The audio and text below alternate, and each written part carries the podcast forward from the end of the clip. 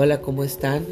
Este es otro cuento pequeñito de espectro autista para sus niños en la noche.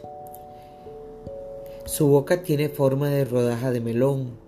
Camina dando pequeños saltos de ardilla mientras canturrea una canción alegre y divertida.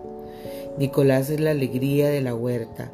En su presencia las margaritas florecen, los pájaros cantan y hasta los animales más miedosos salen de sus casas para verlo pasar. Nicolás lleva puesta unos lentes mágicos que ven el vaso siempre medio lleno. Si se queda sin agua en mitad de una travesía por el desierto, sigue hasta la siguiente duna, convencido de que tarde o temprano encontrará un oasis. Y así se acercan las nubes negras de tormenta, Nico coge un paraguas y su bicicleta, Pedalea y pedalea hasta que la luz del sol le encuentra. El superpoder de Nicolás es el optimismo.